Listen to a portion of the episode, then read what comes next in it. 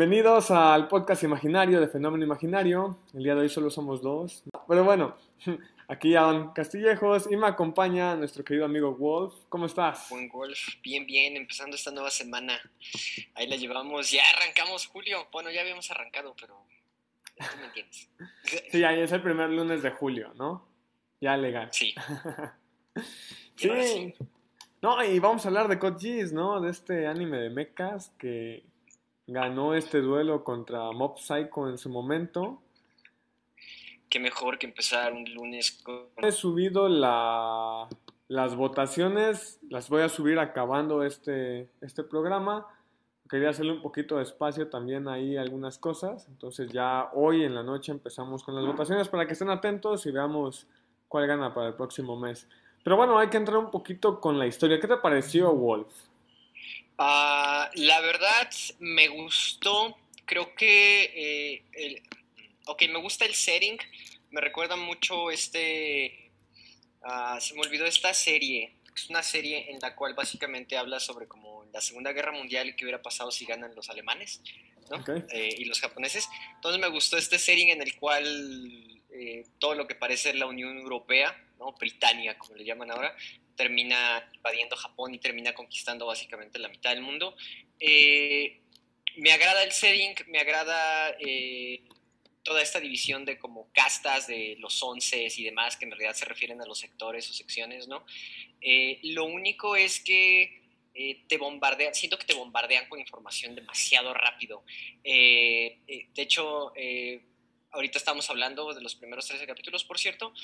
yo creo que hasta por ahí del capítulo siete o seis más o menos te están bombardeando constantemente con información sobre de dónde vienen uno, de dónde vienen otro. Eh, y, la verdad, eh, no estoy muy seguro cómo se habrá manejado el manga, o de hecho si, si viene de un manga directamente, digo, tú estás un poquito más familiarizado con esto. Eh, pero supongo que es por la cantidad de información. De hecho, creo que son novelas ligeras, ahora de lo que recuerdo. Este, creo que es por la cantidad de información y el setup que te lo tienen que hacer demasiado rápido. Entonces, eh, no recomendaría que si alguien lo va a ver fuera como un anime de estos de que le das play y te pones a hacer algo de mientras.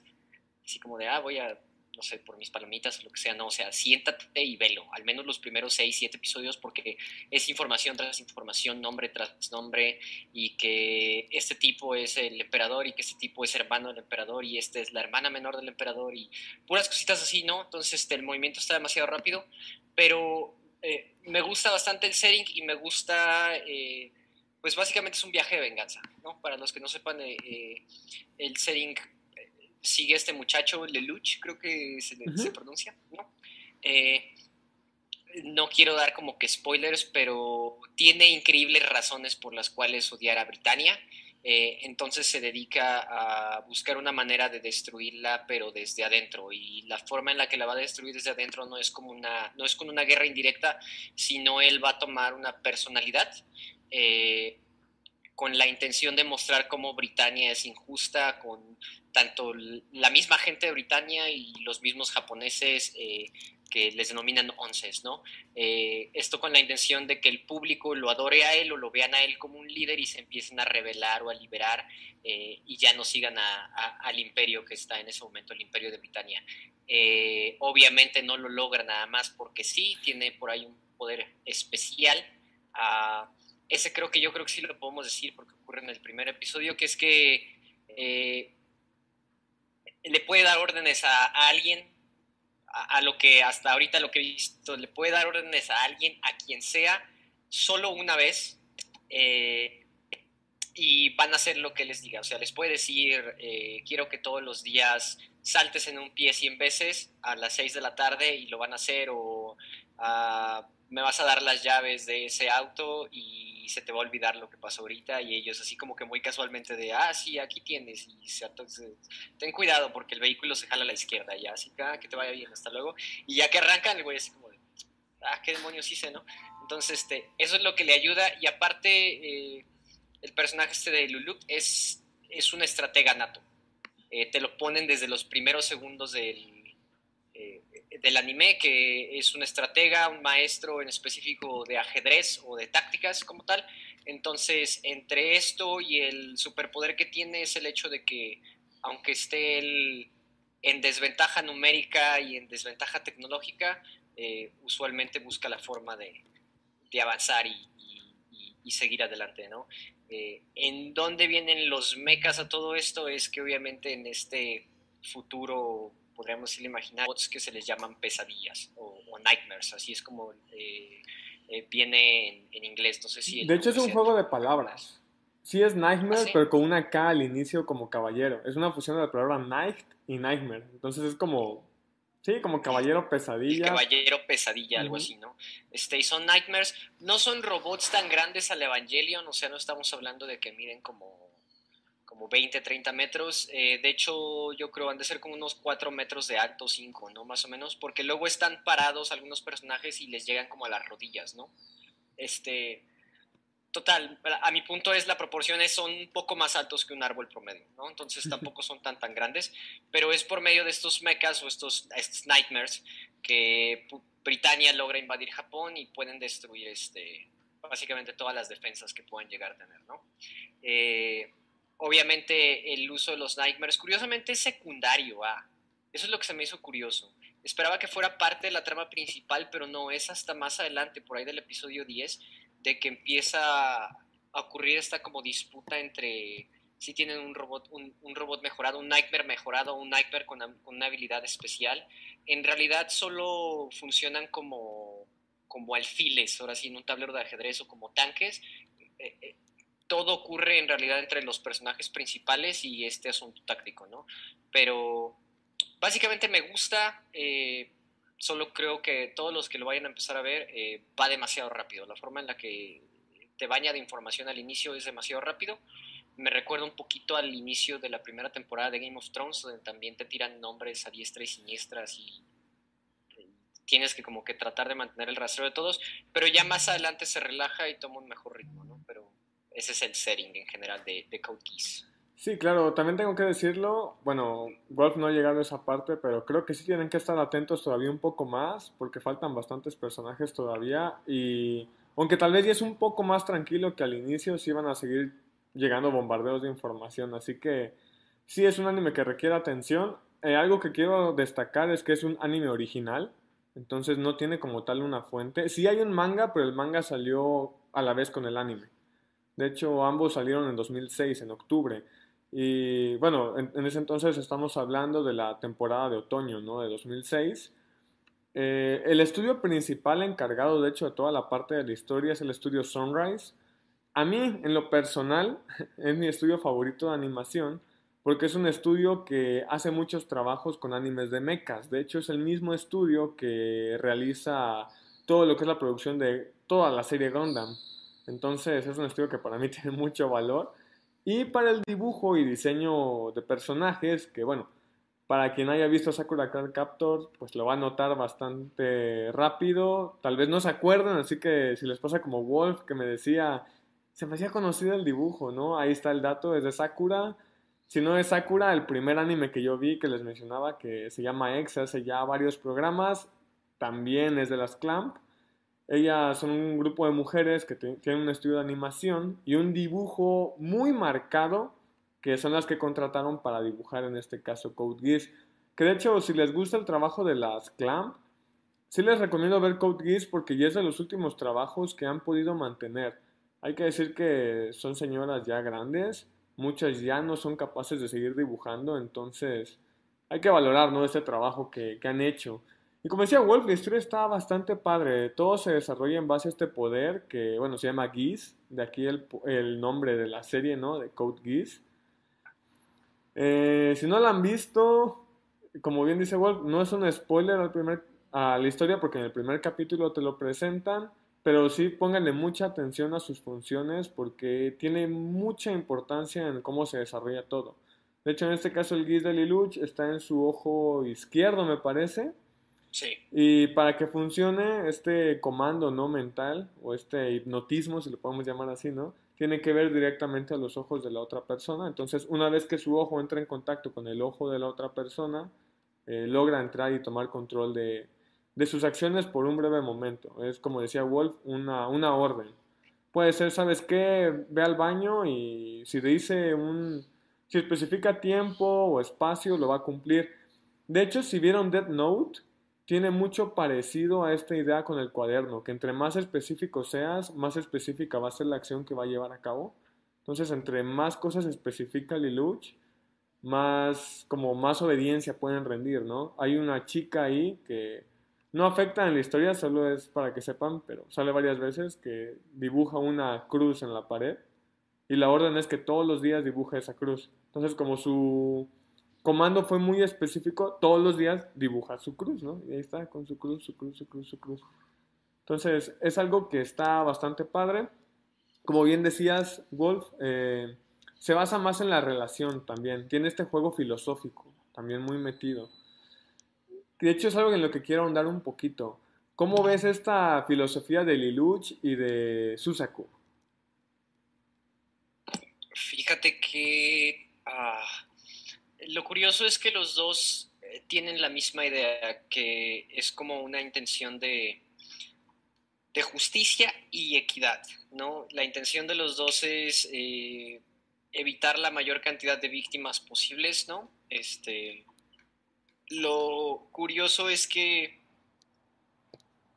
digamos que uno para lograr eso lo que quiere es eh, apoyar al gobierno ya establecido, podríamos decir, o termina apoyando al gobierno ya establecido eh, y tiene la idea o noción de que lo puede cambiar desde adentro, ¿no? Eh, de que no son tan malos, por así decirlo, y es un asunto muy de honor. Y la idea del otro es que la única forma en la que se va a lograr es eh, derrocando al gobierno que está actual, ¿no? Pero los dos tienen, tienen esa misma, es, es, es una dualidad, son los dos lados de una misma moneda eh, y la moneda en realidad es que lo que buscan es que a todos se les vea con, eh, como por decirlo, con los mismos derechos o las mismas oportunidades, ¿no? Ah, está padre porque en la mayoría, si no es que en todos los episodios, estoy tratando de hacer memoria, eh, siempre que hay algún enfrentamiento, te toca ver cómo uno dice, lo mejor que podemos hacer es, no sé, este, a capturar ese edificio y destruir todo lo que hay dentro del edificio y eso va a ayudar a mucha gente. Y el otro es así como de, por decirlo así, ¿no? para no evitar spoilers. el otro es así como de, ah, no podemos hacer eso porque mucha gente vive en esos edificios y si lo destruimos y destruimos lo que está dentro, se van a quedar sin... Eh, en, dónde vivir y se van a quedar sin trabajo, si van a morir de hambre, entonces hay que protegerlos, ¿no? O sea, no podemos hacer eso, no es, no es, la, no es la manera, ¿no? Y, y creo que también de alguna manera le ayuda, o este conflicto ayuda constantemente eh, al Lulut en, específico, porque muchas veces eh, son los mismos de Britania los que mandan estas órdenes como súper brutales de, eh, no sé, aniquilen al enemigo sin importar lo que se atraviese o sin importar el costo humano de vidas y demás que haya por ahí. Y el otro tiene la ventaja de como quedar como, a pesar de que es el malo, de quedar como el bueno protegiendo a los civiles, cosas así. Entonces, usualmente se dan el tiro o están dando vueltas, eh, dimes y diretes en esta situación. Eh, lo curioso es que esos dos personajes también son, eh, son amigos. Este, aquí todo el mundo tiene como identidades secretas, por así decirlo. Eso también es algo que está padre. Y, y está curioso eso de que siempre se encuentran en el campo de batalla y son los enemigos aférrimos y por fuera cuando son amigos siempre así como de, ah, no, yo te ayudaré y siempre estaré contigo y no, y bla. Entonces es, bien curioso ese asunto de que en el, en, el, campo de batalla casi se quieren matar y así están hartos de verse el uno al otro y por el otro lado son así como de, ah, es mi mejor amigo y sí, ¿te acuerdas de esto cuando éramos niños? Y bla, bla, ah, jaja, ¿no? Entonces, este, está bastante padre el, el, contraste o el contra que tal. Aparte de que están en posiciones opuestas. A, esto me refiero a uno viene, bueno, no es que en realidad venga de una familia pobre y nada de eso, humilde, sino viene de un lado, podríamos decirle, más humilde que el otro, y es el que está técnicamente en una posición más alta actualmente, tiene más poder, ¿no?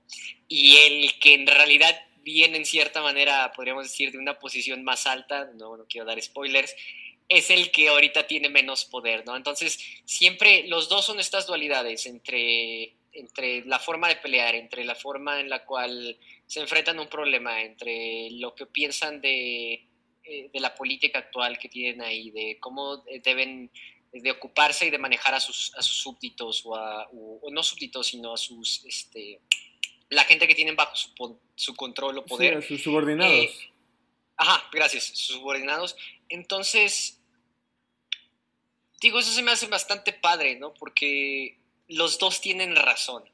O sea, en realidad el anime te logra hacer eso, que es que te explica de dónde viene la decisión de ambos. Y hasta ahora no ha llegado a ningún punto en el que haya dicho, no, tú estás bien y él está mal. O sea, los dos tienen sus motivos, los dos tienen sus razones y los dos tienen eh, motivos importantes por los cuales tomar el camino o tomar la acción que están haciendo, ¿no?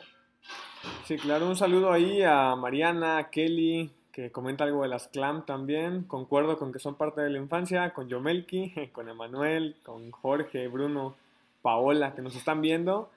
Sí, de hecho, yo quiero agregar algo a lo que dices. Para mí, Code Geass maneja muy bien esto del yin y el yang. De hecho, hasta te lo plantean con colores. Por un lado tienes a uno que pinta de blanco y otro que pinta de negro, ¿no? Y tal vez a simple vista podrías decir, ah, sí, el de blanco es el yin y el de negro es el yang. Pero por dentro, el de blanco, aunque sí busca hacer las cosas como más nobles, más bien, a la hora de la pelea se ve que se deja contaminar, ¿no? Por lo que le comandan de arriba. Mientras que el negro, que tal vez digas como es el, el que tiene más impresiones de ser un villano, ¿no? O incluso un terrorista, aunque se puede ver mal, al final por dentro lo está haciendo todo por una razón buena. Y tienes como este, esta mezcla de, de dualidades, ¿no? De, se podría decir tal vez como polarizaciones sobre un mismo tema, buscando un mismo fin, pero cada quien de una manera distinta, ¿no? Que creo que este juego es interesante porque se podría pensar incluso con las situaciones actuales, ¿no? Hay muchísimos movimientos, no solo hay uno, donde está este choque, ¿no? Esta polarización entre un bando que cree que debe lograrse llegar a un objetivo de esta forma, mientras que el otro dice que no, que de la otra, ¿no? Y buscando un mismo bien común. En este caso creo que se presenta este juego, ¿no? Donde tú dices, buscan un mismo bien, pero cada uno a su manera y aunque uno se ve bueno, al final tiene cosas malas dentro y aunque el otro se ve tal vez un poquito más malo, por dentro tiene muchas cosas buenas también y, este choque también me gusta mucho porque el uno y el otro ignoran contra quién están peleando. Son, o sea, como súper befos, ¿no? Súper hermanos acá del alma, pero ignorantes a la hora del combate de, pues yo estoy peleando contra mi mejor amigo, ¿no? Y eso es algo súper padre en la serie y que tiene mucho peso. Y que creo que también permite que ahondes mucho en, en el desarrollo de cada uno de los personajes. Porque a pesar de que hay muchos personajes, nuevamente te los va presentando a un ritmo que te permite conocer bien a los más importantes. No sé si opinas lo mismo acá conmigo. Sí, eh, de hecho, de hecho se concentra suficiente en los personajes que son los, así como dices tú, los importantes.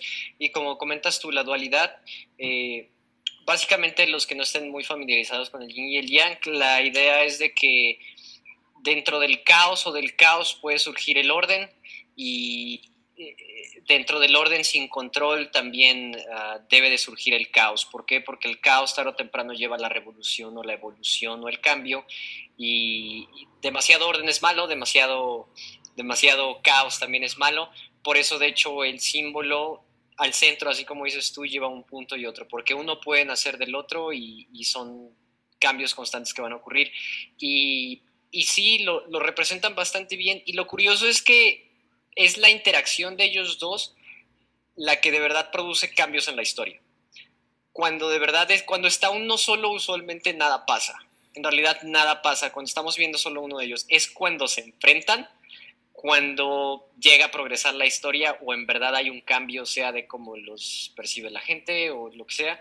Y, la forma en la que te los van explicando me agrada. Solo debo decir que tengo un problema eh, en eso y es el hecho de que en varios momentos no me dan el tiempo suficiente de poder empatizar con algunos de ellos. Entonces tienes alguna escena donde tal vez sea algo bastante triste o traumático y no me da el tiempo suficiente como para, como para poder digamos, ponerme en sus zapatos, entrar en el sentimiento, entonces apenas estás así como que diciendo, ah, no manches, qué trágico, o sea, ya veo de dónde viene eh, la actitud de este personaje o el dolor o el motivo y apenas estoy entrando como en el feeling y pum, me lo cambian y ya estamos en otra escena, ya estamos haciendo otra cosa y puede ser un giro de 180 grados, ¿no? O sea, tienes un momento como que súper chistoso y de repente un momento como que súper triste y de repente un momento así como de, ajá, ¿no? Este, victoria, el soy el mejor. Este... Pero sí, yo creo que, yo creo que mi único conveniente hasta ahora con el anime ha sido el pacing. Eh, es, es, demasiado, demasiado rápido en, en, en la mayor parte solo hasta los últimos episodios, el episodio 10 en adelante, eh, fui que se la toma un poquito más a la ligera, pero yo creo que viene del hecho de que ya todos los personajes, o la gran mayoría, así como dices tú, están establecidos, sabemos de dónde vienen y sabemos para dónde quieren ir, ¿no? Sí, de hecho, bueno, ya eso es concordar mucho contigo y entrar en terreno de suposiciones, pero yo creo que el anime hubiera quedado más con unos 25 capítulos más. De hecho, más adelante tal vez veamos la película, pero sí, después de que acabó Code Geass, tuvieron que sacar una serie de ovas para como aliviar un poquito al fandom.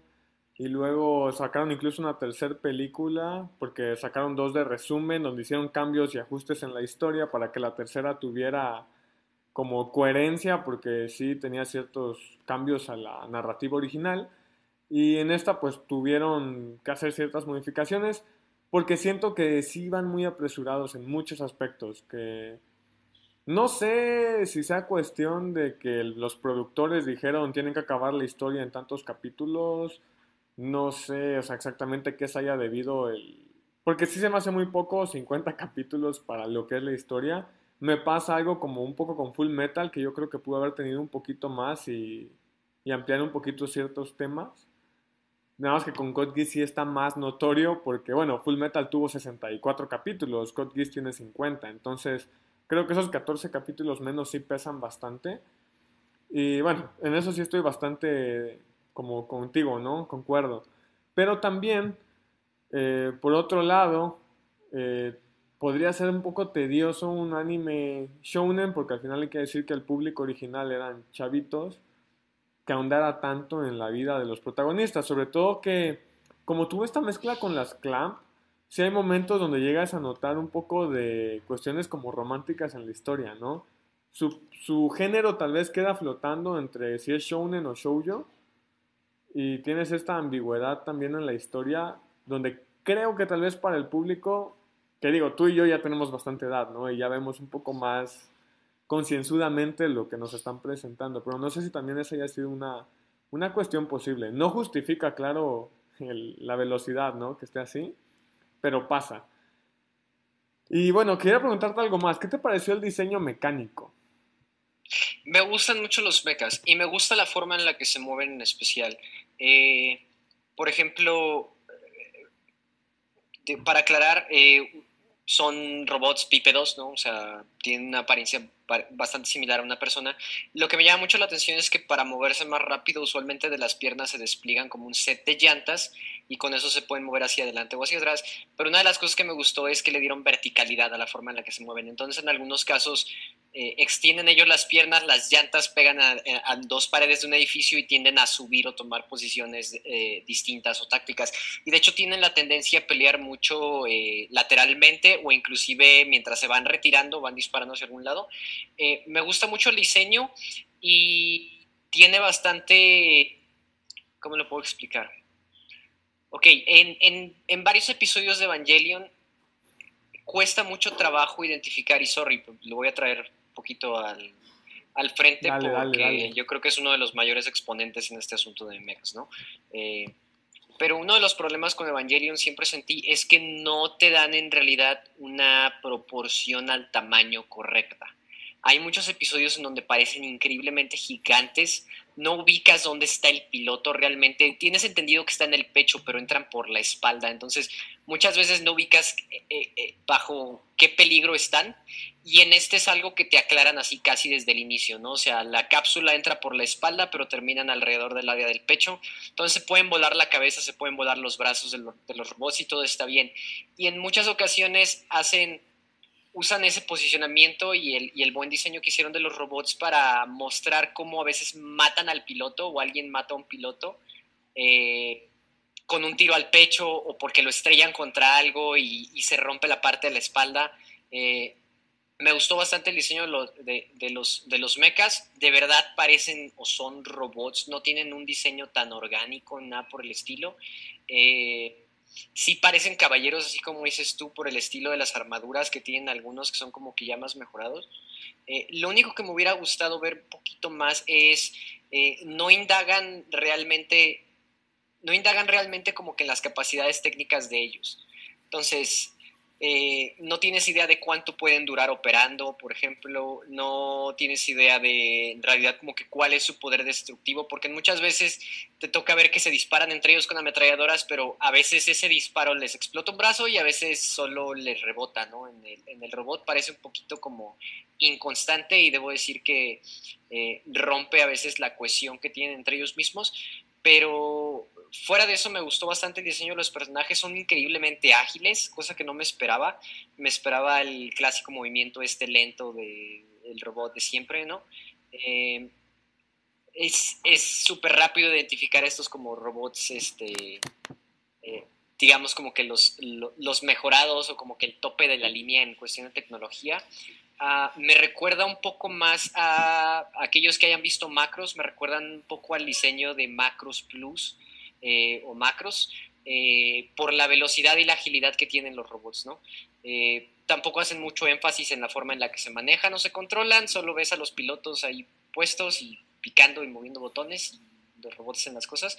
yo creo que es lo único que me gustaría ver, que, que sí te dieran como que una especie de, de división de, de, cuáles son las ventajas de uno de otro, qué es lo que tienen. Solamente tienes unos que son como que los morados, que es lo que utiliza Britannia, y son como que lo, el tope al parecer. De ahí esas mismas versiones con una variación que utiliza algún comandante o algún personaje principal. Y de ahí tienes unos rojitos como que más cuadradones, que son los que utilizan, por así decirlo, los rebeldes, por así decirlo, y que parece que no son tan chidos. Este, y obviamente los que ves desde lejos y dices, ah, ese ahorita le va a romper la madre a 17, ¿no? Tres segundos, una cosa por el estilo. Pero debo decir que me gusta bastante el diseño. Hasta apenas ahorita en donde voy apareció otro mecha y me gusta su habilidad, eh, este asunto de la mano. No voy a decir qué pasa, pero me agrada el hecho de que cada vez que la usa, eh, se abre un lado aquí y se ve que tira un casquillo, como de que en realidad está utilizando una munición para hacer lo que hace con la mano. Eh, eso me gustó bastante. Eh, el hecho de que de vez en cuando sí se quedan como que sin munición o cosas por el estilo, pero no, no aclaran, no aclaran las diferencias técnicas de uno y del otro, pues. Sí, claro. De hecho, algo que sí hay que destacar de esto, hablabas ahorita de las diferencias, ¿no? De los mechas. Cuando yo lo vi por primera vez, me acuerdo, sobre todo al Lancelot, que es un mecha en específico de estos especiales que dice Wolf recordé mucho esa pintura donde sale Napoleón Bonaparte con, el caballo blanco, que el caballo blanco destaca, ¿no? que le hace mucha burla. Pero yo pienso que cuando un guerrero, ¿no? Quiere destacar, porque yo antes pensaba, todavía un poco más niño, incluso cuando veía Gundam Wing, que tenía unos 6 años, decía, pero bueno, ¿cómo vas a ir a la guerra con un robot rojo que, o sea, lo puedo ver a dos kilómetros, ¿no? Porque pues, es rojo. Pero ya luego, cuando vi esto por primera vez con el Lancelot, yo dije, ah, tiene sentido, porque se parece a Napoleón. Y todos los robots de Britannia mantienen este tono morado. Por más modificaciones que tengan, son morados. Pero Lancelot destaca, ¿no? Por ser blanco, ¿no? Y dices, ah, yo, lo relacioné. Dije, Napoleón Bonaparte. y luego, y luego la forma en la que utilizan el color como para amedrentar, ¿no? O sea, aparece en el campo de batalla y ya, o sea, ya saben de lo que es capaz y y le puede dar la vuelta completamente al combate, el simple hecho de verlo, ¿no? Porque ya apareció en tal vez un combate previo o algo por el estilo. Este, eso me gusta, que, que son como héroes de guerra, por así decirlo, estos mechas, no importa quién lo esté piloteando, eh, aparecen en el campo de batalla y significa que todo va a, va a cambiar o la, o la, pelea va a dar la vuelta, ¿no? Sí, claro, y algo que ahorita se me estaba olvidando, pero que mencionaste héroes de guerra y no sé por qué lo vinculé, eh, hay algo más en la polarización de, pues, de estos dos amigos, ¿no? De Liluch y Susaku, que mientras uno es un genio táctico y un inútil a la hora de pilotear un robot, el otro es un genio piloteando, pero un inútil a la hora de generar tácticas. Y bueno, sobre todo si te vas fijando, eh, pues el que es bueno peleando tiene dificultades incluso para seguir órdenes y no entiende por qué la estrategia se rige bajo ciertos, bajo ciertos lineamientos, que si bien muchas veces su rebeldía termina salvando el día, también muchas veces forma parte de lo que arruina la operación. Mientras que por otro lado Liluch, cuando tiene que enfrentarse cuerpo a cuerpo es lo contrario, su táctica es perfecta, pero cuando él tiene que salir a pelear siempre la acaba regando. sí, siempre termina perdiendo en combate uno a uno. Y fíjate, es algo que es una de las cosas que comenta Bruno que, que igual podría yo concordar con él aquí en el chat. Eh, que comenta él que lo único que como que no le cuadra es el hecho de que eh, aparece como un genio estratégico. Y curiosamente, a pesar de que hace planes que, como dices tú, parecen perfectos, a pesar de que ya tiene un precedente de la aparición de Lancelot, nunca tiene un plan como de emergencia para prever la aparición de Lancelot nuevamente. Entonces pareciera que siempre aparece solamente para como darle emoción al momento, ¿no? Eh, yo creo que ojalá, yo tengo la esperanza de que más adelante vea, vea cómo tiene algún plan de respaldo con la intención de parar a Lancelot completamente o de utilizarlo, eh, porque hasta ahora sí debo decir que es lo que ha puesto a Lelouch contra la pared en realidad, ¿no? Y esperaría que se emparejara un poquito más. Creo que solo hay una pelea en la cual en la cual como que quedan uno a uno, ¿no? En, en este asunto de táctica contra poder, ¿no? Eh, porque hay que aclarar que Lancelot es un super mecha y eh, tiene un super piloto. Y, el asunto del piloto lo dudo, porque ya que apareció este otro mecha rojo, eh, el piloto que tiene no es lo mejor del universo y sin embargo se, se, ponen al tú por tú. Y de hecho podría decir que si los hubieran dejado un poquito más de tiempo, le pudo haber llegado a ganar el combate. Este, entonces sí, yo creo que nada más que como que volvieran un poquito más, que tuviera un poquito más de constancia la inteligencia que tiene Luluk para el hecho de prever y planear, porque esa es la fortaleza de él. Eh, y hay, que aclarar otro punto importante, eh, su habilidad especial, como lo que habíamos dicho, uno de los detalles de su habilidad es, porque anda a decir que está como que super OP, eh, una de sus habilidades, de, los puntos principales de su habilidad es, solo puede dar órdenes una vez. Importante, en ese momento si le dice me vas a dejar escapar, ya quemó su orden y ya jamás le va a poder pedir, bueno, hasta ahora lo que tengo entendido, jamás le va a poder pedir que, haga otra cosa, ¿no? Entonces, eh, yo creo que es otra de las cosas que están interesantes, que son, es, un arma de un solo uso, ¿no? Entonces... Y se vuelve un arma de doble filo, ya lo verán. De hecho, la estrategia de Liluch para combatir a Lancelot ya se las mostraron. No voy a decir más, pero ya en los primeros 13 capítulos ya la vieron. Pero es que no quiero entrar en muchos detalles.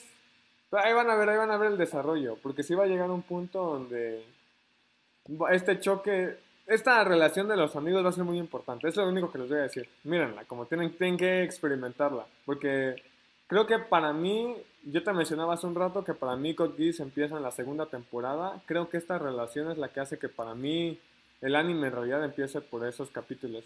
No porque sea mala la primera, bueno, el inicio sí un poquito, los primeros dos capítulos no me gustaron tanto, ni la primera vez ni la segunda que lo vi, pero sí, sí ahí tengo algo. De hecho acá te está contestando Bruno, dice que en esta última el Lancerot pareció más una conveniencia para que saliera sí a salvar a Cero. Bueno, sí o sí tú también le dicen así. Ambos nombres son correctos para que para los que hayan visto, creo que en la primera temporada solo le dicen sí tú pero también sí es correcto, porque yo lo digo así. Pero... Mmm, sí, no, la cuestión un poco con el Lancelot es que no sé si se han dado cuenta, pero no ha sido un material que haya salido por estrategia de Cornelia. Tiene que ver un poquito con eso también, porque Luluch, la experiencia que tiene en combate, muchas viene de sus juegos de ajedrez, como lo mencionó con Clovis, que ha tenido previamente con estos personajes. Entonces, si se han dado cuenta, Luluch, cuando ha combatido hasta ahora contra Susaku, casi siempre la aparición de Susaku es por rebeldía y no por órdenes de Cornelia. Entonces hay algo que no cuadra en la estrategia. No sé si me explico un poco ahí.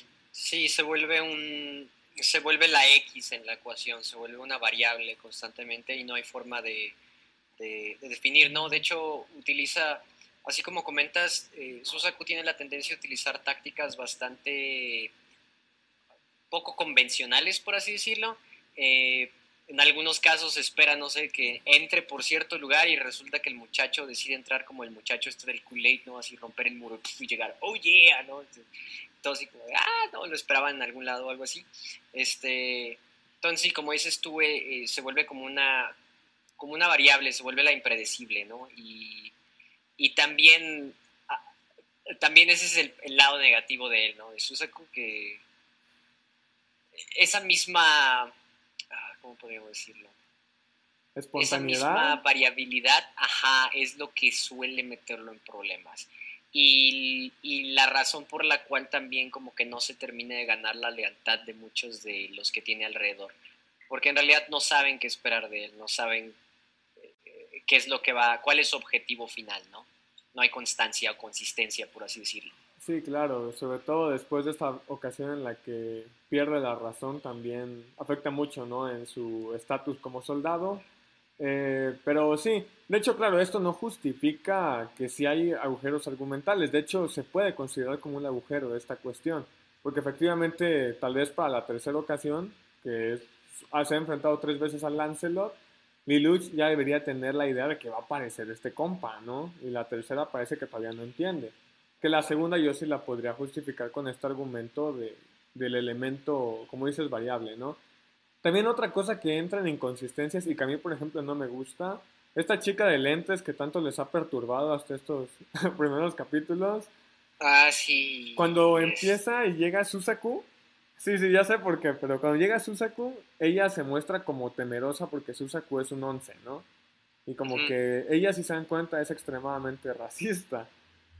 Bien cañón. También en otra ocasión, eh, alguien creo que les, eh, para no dar spoilers, alguien les pide que hagan algo y ella responde así como de, ah, pero eres un once, o sea, directamente, o sea, se va sobre de ello. Sí. sí. y parece que después de que Susa cuenta al consejo estudiantil, al menos en estos capítulos, a la tipa ya le vale que sea un once. ¿Me explico?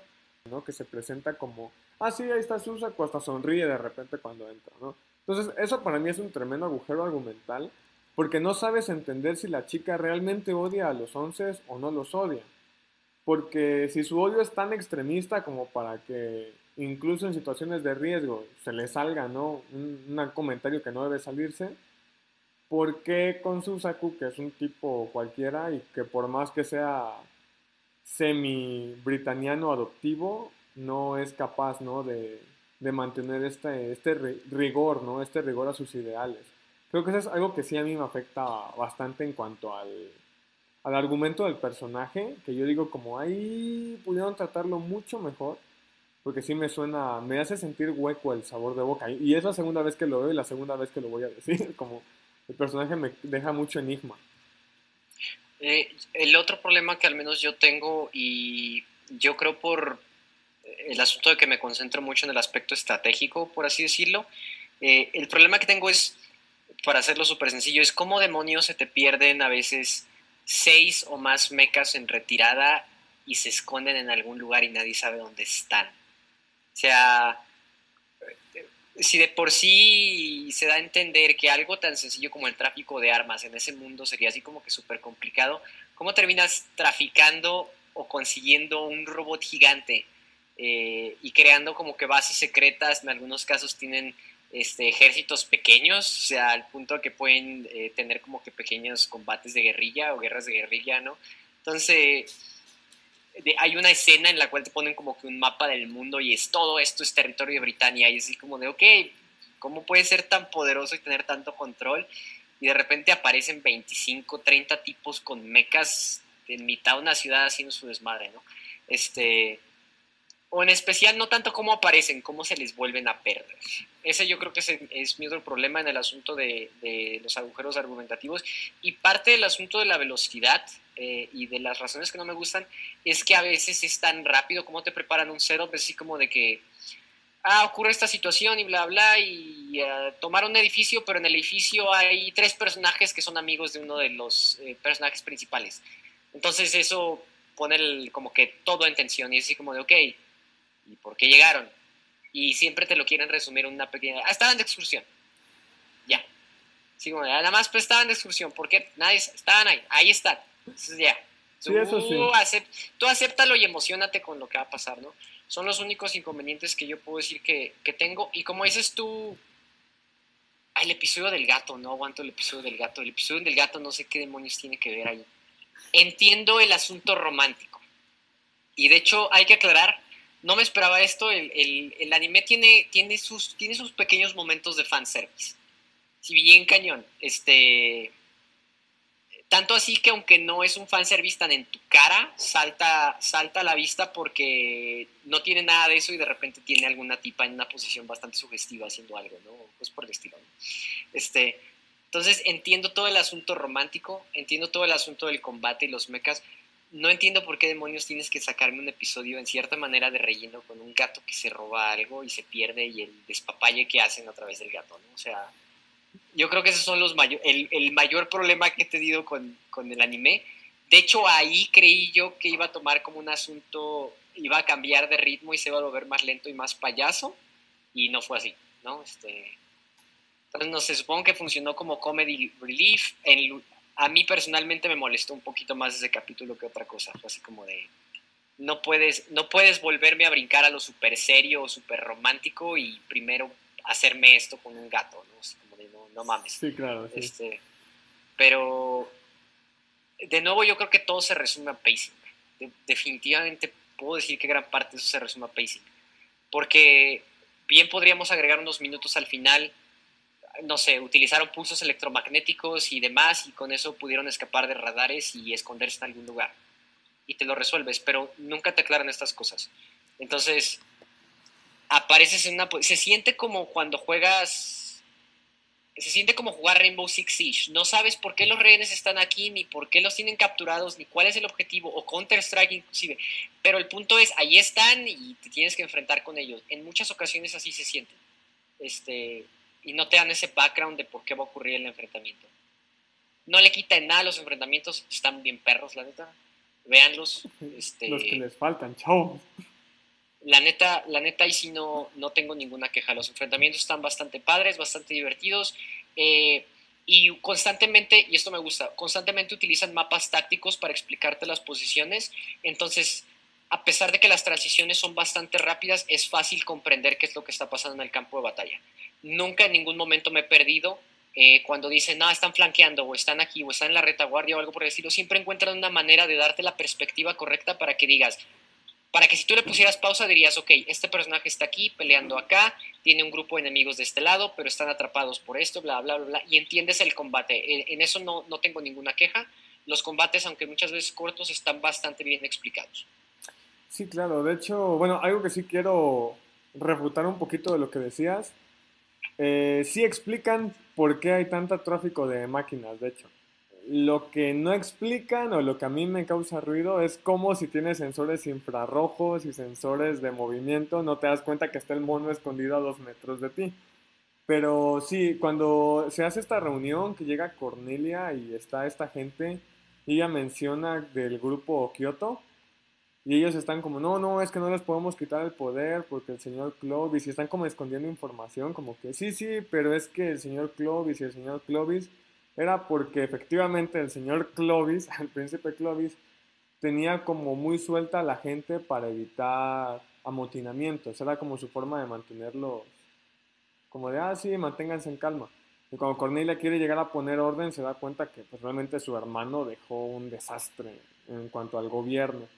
Que es lo único que sí, no explican tal vez tan abiertamente, pero sí te dan la idea como de, ah, como que este compa o no quería problemas o realmente era un flojonazo porque se ve que le gustaba la fiesta también, que le valía pepino, ¿no? Lo que estuvieran haciendo, como, ah, sí, sí, déjalos hacer lo que quieran, yo en mis cosas. Entonces, eh, es un poquito de lo que te explican. Y sí, en cuanto a lo del fanservice y todos estos regalitos que te van dejando medios extraños de vez en cuando, sí está muy utilizado, aunque creo que también va mucho con la época. Si recuerdan algunos animes de ese tiempo, digo, en la época de Lichi, la época dorada de Lichi empezó por esos años, entonces creo que era una forma de mantenerse en el mercado también, creo. De hecho, sí, está muy usado y el shipeo también. De hecho, el está súper metido. Pero algo que a mí me gusta bastante, eh, cómo se maneja es el harem que tiene Liluch. Porque aunque sí es un harem, ¿no? No está tan... Digo, si lo comparas con, no sé, el harem que tiene un personaje de un Isekai actualmente, que literalmente, o sea, sí, este harem está mejor construido. Sobre todo porque no es como que todas estén haciendo agua por Liluch, sino que como que empiezan a sentir algo, o por Liluch o por la versión de cero, pero no es un, no es un sentimiento como de, ah, sí, te tiro el calzón de una vez, ¿no? Bueno, con excepción de un personaje, pero es el único. Sí. el único. De ahí los demás como que sí sienten algo, pero como que sí, pero no, ¿no? Como que está este juego. Y eso está muy... Sí, como está guapo, es atractivo y pero le ayudo porque es muy inteligente o porque es presidente o no, es vicepresidente, ¿no? Del club o cosas por el estilo, en realidad no, así como dices tú, no todos le están tirando el calzón así súper severo. De hecho, a donde me quedé, lo que quiero ver es, porque parte del plot y de, y de todo esto, eh, el anime habla mucho sobre consecuencias. Todo acto de los que realizan tiene consecuencias y de hecho las acciones de los personajes principales son consecuencias de actos que alguien más realizó. Todo es un asunto de causa y efecto y así como comenta, eh, viene de esta situación del yin y el yang, ¿no?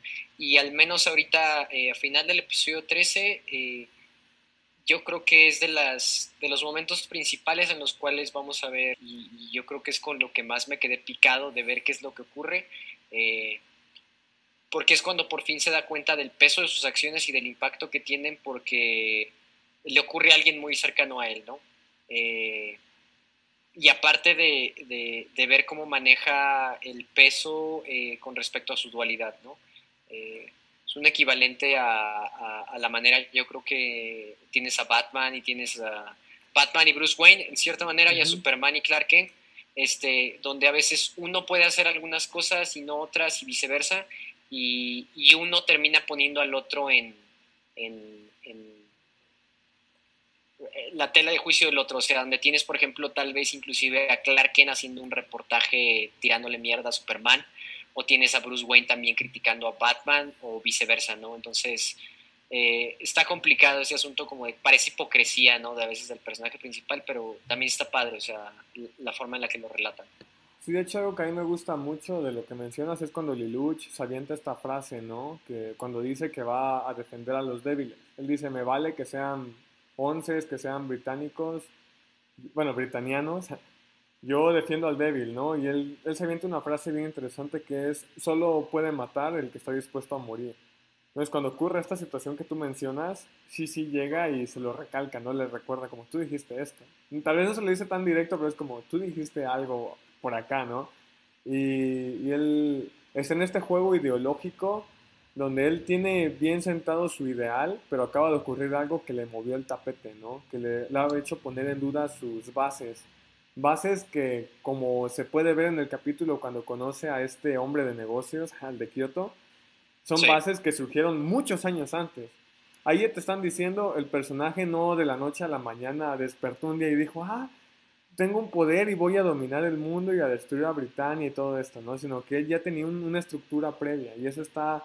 Eso a mí me gustó bastante cuando lo digo por primera vez, porque hablaba mucho de que el personaje, porque al inicio yo sentía como es que este vato se sacó de la nada que quiere vencer a los britanianos, ¿no? Y aunque te decían cosas como que no me convencían tanto, y de repente con ese capítulo a mí me, al menos a mí ahí me convencieron, fue como, oh, tiene, tiene lógica, ¿no? No es algo que, así un día desperté y quería derrocar al gobierno, sino que es algo ya bien construido también.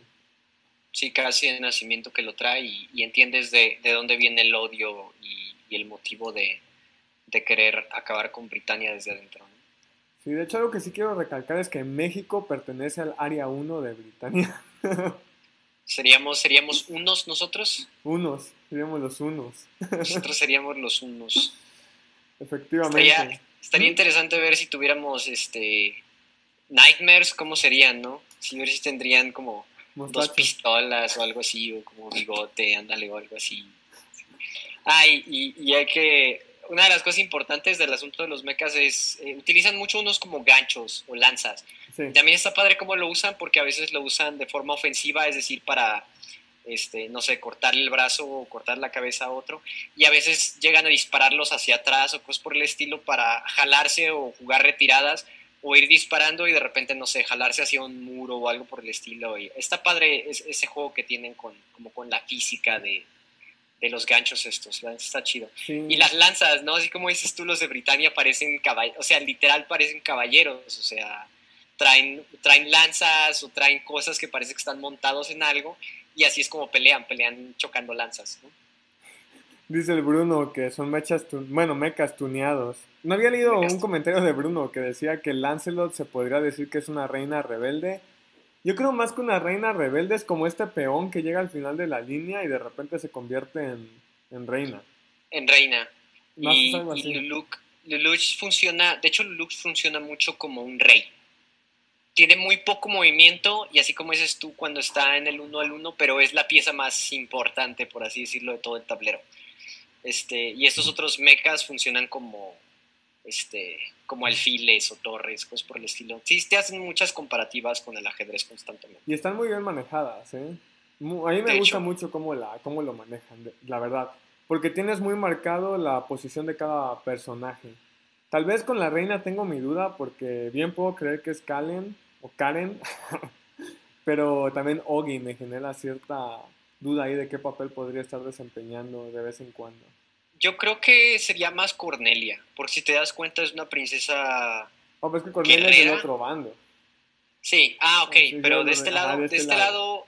de este lado, así como dices tú, probablemente sí sería, este, se me fue su nombre, Kalinda, del meca rojo. Sí. Ajá, sería la, sería la reina. Está muy padre la onda. O tal vez incluso Shishi podría ser la, reina. No sé, ahí es donde entra esta cuestión que me deja como... Mmm. Pero está, está muy padre. De hecho, las, como dicen las comparativas, las, los similes que hacen al respecto son... A mí me gustan mucho, están muy bien llevados. Lo que si alguien me decía que no toleran mucho el dibujo de las Clamp, no sé si a ti te causó conflicto en lo personal. Mi primer anime, pues es de ellas, entonces. Si me gustaba Sakura Card Captors, entonces me cuesta no tragarlas. Pero dime, opinión? A mí me gusta Sakura Card Captors. No me molesta el diseño de los personajes femeninos en lo absoluto.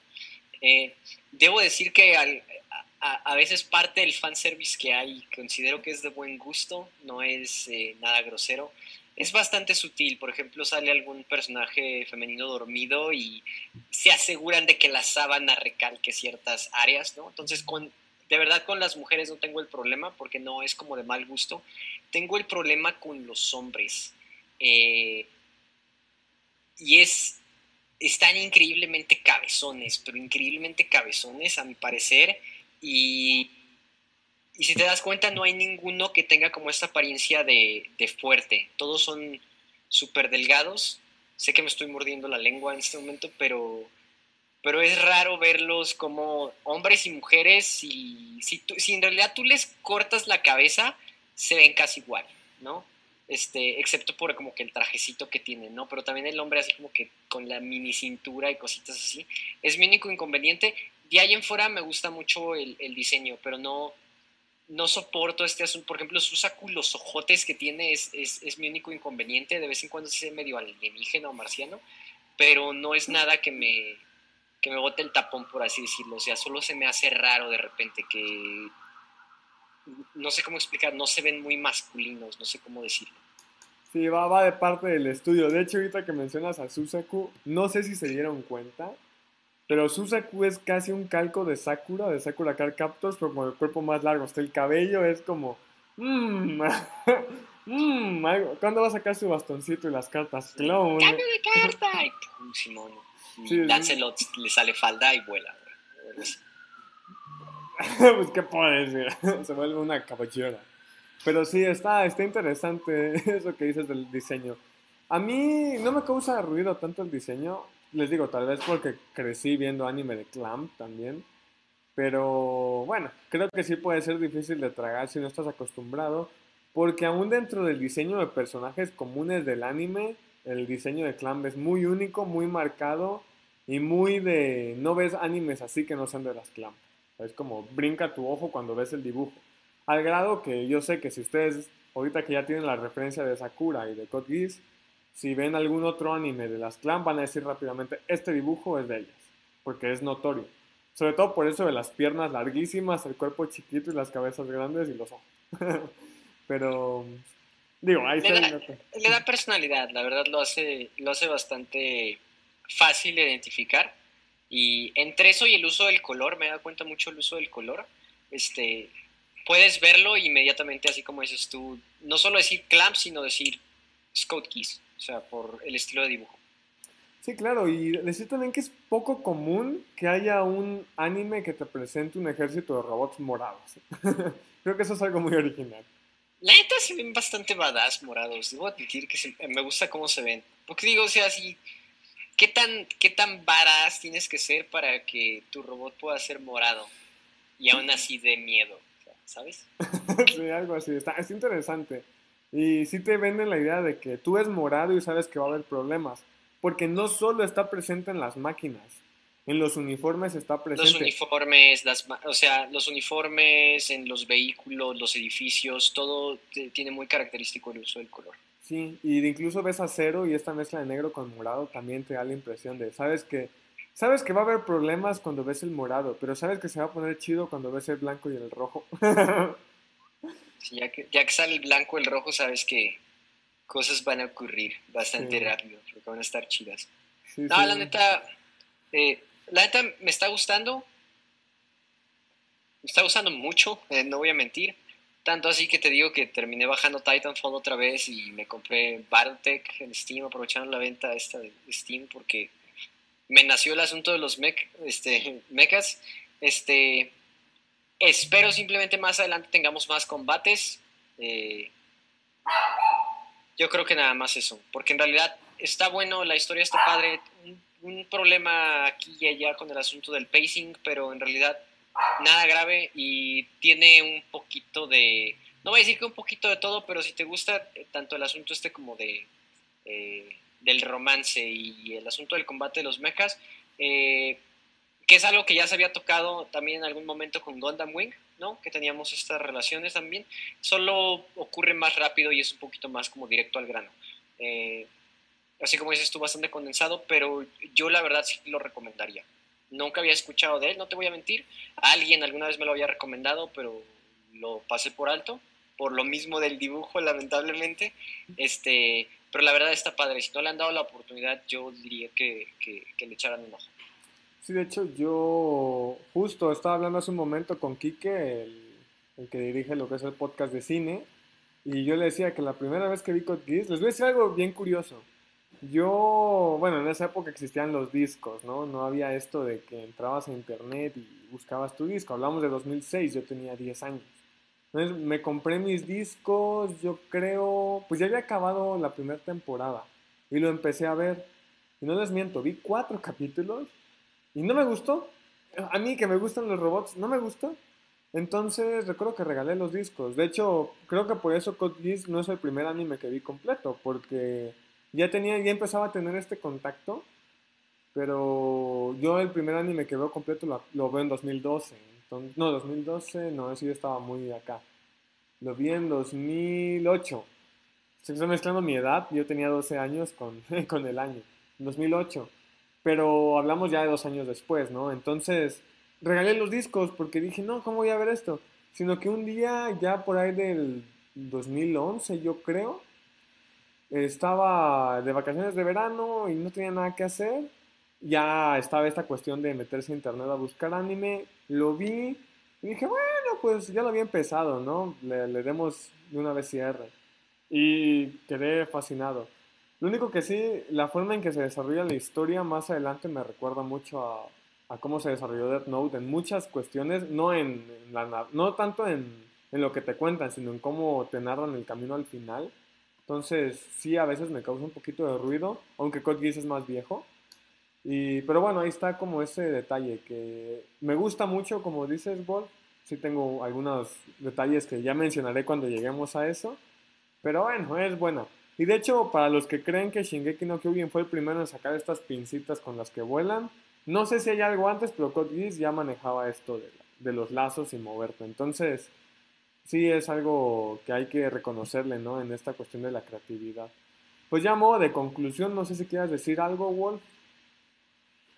Yo creo simplemente denle la oportunidad, así como eh, comentamos anteriormente, los primeros dos episodios, tal vez todavía hasta el, ser, eh, hasta el tercero, la verdad, no es que estén de hueva, sino eh, a pesar de que te tiran demasiada información, el avance como tal en la historia es bastante lento, por así decirlo. Más adelante cambia un poquito más el ritmo y de verdad te atrapa y te mantiene entretenido. Una de las cosas que sí tienes todos los episodios, casi todos los episodios de verdad te deja picado. No ha llegado un momento todavía en el cual termine uno de los episodios y diga yo así como que, ah, lo veo mañana o lo veo al rato. Solamente si tengo la oportunidad lo sigo viendo en cualquier momentito que tenga por ahí del día. Eh, lo único yo creo que es eso, no es algo que puedas dejar de fondo tal vez y medio hacer otra cosa, no. Si se van a sentar, siéntense a verlo porque si, pues inclusive ahorita me corrigieron que si hay un detalle que se me escapó y es por esta situación de que eh, sí te arroja demasiada información muy rápido, pero eh, malo no es. Consideraría yo que es bueno, tal vez inclusive llegando muy bueno. Entonces, si nunca lo han visto, denle la oportunidad. No se dejen ir por esos tres primeros episodios y no se dejen ir por tal vez el estilo de dibujo. La animación está bastante padre en los momentos en los cuales importa más y tiene dos, tres momentos que la verdad sí están chistosos. Entonces, este, eh, véanlo, básicamente. Sí, claro, yo a conclusión nada más les digo algo que me gusta, que no mencioné hace rato, que es la cuestión de la música. Eh, si ustedes ven el opening y el ending, se van a dar cuenta de un opening muy estilo eh, Sunrise, muy del estilo de este estudio de animación. Y el ending siempre es muy estilo Clam. Me recuerda mucho ya a sus últimos animes terminados como Subasa Reservoir Chronicles o XX Holly.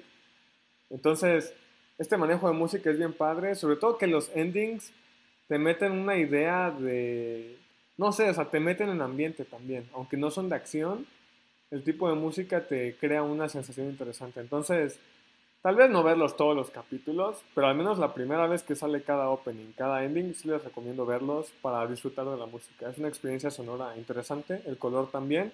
Y sí vean mucho la imagen, porque al menos yo siento que aunque es caricatura, muchas veces hay expresiones que hacen los personajes que como decía Wolf, si no las viste, no entendiste, porque tal cual no te dicen como, ah, ese compa está feliz. De repente se ve que el compa nada más baja la mirada y ya te da una idea de lo que está pasando. Entonces, si te llegas a perder a veces de una escena, puede que te provoque un conflicto más adelante y no recuerdes cosas o digas, ¿y este men qué, no? Entonces, digo, de ahí mi horror con la chica de lentes, que de repente veo que sonríe cuando entra Susaku que digo, yo estoy acostumbrado a que me están mostrando señas o gestos en los dibujos y de repente me muestras a esta tipa que odia a los 11 sonriendo como que no va. Pero bueno, ante todo sí, denle una, una oportunidad, ¿no? Yo igual creo que es un anime bueno. Eh, ya veré después de acabarlo por segunda vez qué opino, ya les diré también. Pero va, yo creo que aquí le dejamos, ¿no, Wolf? También por el tiempo fuimos solo dos, está pesado, ¿no? Hablar deshidratados. Sí, en especial nada más tenemos dos dos opiniones, ¿no? Entonces, ojalá, ojalá, ojalá la siguiente oportunidad tengamos un poquito más, ¿no? Pero, pero estuvo divertido. Sí, claro. También los chicos se les cruzaron cosas, ¿eh? No crean que no quisieron estar ahí. Un saludo ya a los chicos que nos estuvieron apoyando desde el Messenger también. Entonces, hay ánimo, échenle ganas para que podamos tenerlos aquí el próximo lunes.